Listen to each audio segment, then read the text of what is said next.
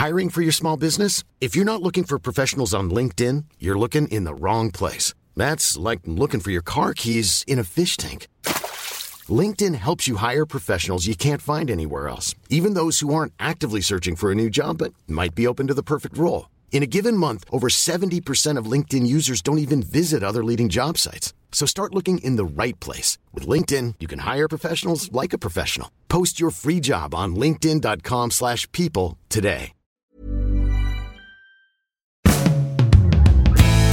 Bonjour, aujourd'hui je vais répondre à la question suivante, faire des compromis dans le couple, bonne ou mauvaise idée Je suis Gaël Châtelain-Berry, bienvenue sur mon podcast Happy Love, le podcast qui va essayer de rendre votre vie perso plus sympa.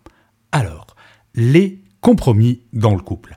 Dans ma vie personnelle, j'ai eu deux très longues histoires, une de 20 ans et une de 10 ans, et un certain nombre, on va dire, de plus courtes, et je ne vais pas vous mentir, ça n'a pas toujours été simple. Cela étant dit, la notion de compromis est vraiment une très très bonne question.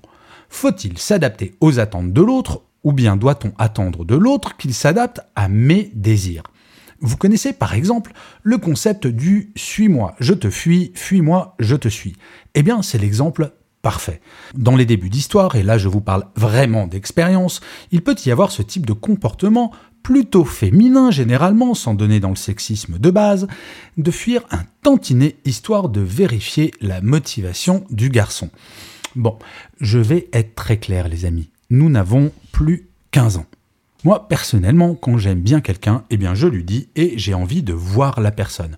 Le côté, j'envoie un texto et je dois attendre trois heures avant d'avoir une réponse, et je sais que la personne a le texto depuis trois heures, mais elle attend, histoire de ne pas trop montrer qu'elle est au taquet, je trouve ça absolument ridicule. Et c'est encore plus vrai en début d'histoire.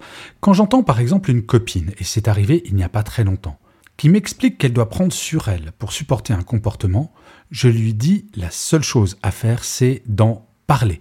Cette personne souffrait de ne pas avoir de nouvelles suffisamment souvent, d'avoir des petites attentions par texto, salut, je pense à toi, ce genre de choses, et elle n'osait pas le dire. Et la personne, bien entendu, ne le faisait pas. Ensuite, la question en début d'histoire, c'est de pouvoir en parler tout à fait librement, et ensuite de savoir ce que la personne a dans la tête. Si vous avez un besoin fondamental d'avoir une petite attention par texto le matin, par exemple, eh bien, si la personne vous dit euh, non mais moi ça me saoule de faire des textos le matin pour te dire que je pense à toi, eh ben ça risque d'être vraiment problématique.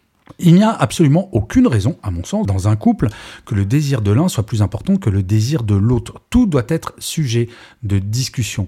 Or, oui, parfois, comme je le disais, il y a des compromis à faire. Si je dois choisir entre de la confiture aux fraises ou de la confiture aux framboises, on ne va pas en faire une affaire d'État. Ça serait totalement ridicule. En fait, c'est un petit peu comme je le dis dans Happy Work. Dans le couple, c'est exactement dans le travail. Tout est question de discussion. De pas avoir le sentiment de se mettre en retrait. Il faut qu'une relation soit équilibrée. Alors oui, parfois c'est l'un qui va être plus leader que l'autre et inversement. Mais l'équilibre, c'est véritablement un équilibre des désirs, des souhaits et de ce que l'on n'aime pas. Parce qu'il ne faut pas oublier quand l'un demande à l'autre de faire un compromis, ce compromis va à l'encontre de ce que la personne apprécie. On peut le faire de temps en temps, mais quand ça devient systématique, là, ça devient problématique. Une relation doit être, à mon sens, équilibrée. Il ne s'agit vraiment pas de domination. En fait, je crois qu'idéalement, chacun et chacune, nous devrions faire la liste des choses sur lesquelles nous ne voulons pas faire de compromis. Les choses sur lesquelles, eh bien non, je ne changerai absolument jamais parce que c'est fondamental pour moi. Vous savez, je vais vous raconter une anecdote qui m'est arrivée il y a très très très longtemps. Je suis quelqu'un de plutôt généreux comme garçon. Et euh, j'avais rencontré une, jeune femme, donc ça remonte à très longtemps. Et je trouve cette jeune femme absolument formidable. On sort ensemble et euh, au bout d'une semaine, je ne sais pas ce qui me prend. Je passe devant un fleuriste et je lui fais envoyer à son bureau un bouquet de fleurs objectivement gigantesque vraiment gigantesque. C'est, je crois que c'est le bouquet le plus énorme que j'ai jamais fait. Et en fait, je me suis fait larguer le lendemain parce que la fille me dit non, non, mais euh, moi je supporte pas ces preuves comme ça d'attention, d'affection. Ça me fait totalement flipper et je me suis fait larguer. Sur le moment, j'ai trouvé ça très triste, mais avec le recul, je me dis mais est-ce que je suis prêt à faire ce genre de compromis? Je suis comme ça. J'aime faire des surprises, j'aime faire des cadeaux parfois un peu démesurés, c'est peut-être un peu débile au bout d'une semaine ou deux quand on est avec quelqu'un. Et alors, c'est ma personnalité.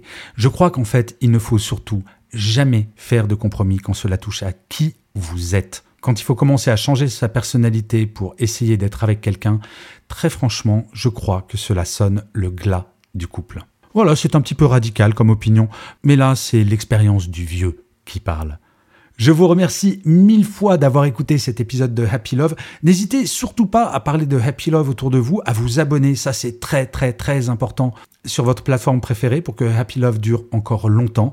N'hésitez pas à partager, à commenter, à parler de Happy Love autour de vous, parce que en plus, de vous à moi, ça me fait super plaisir.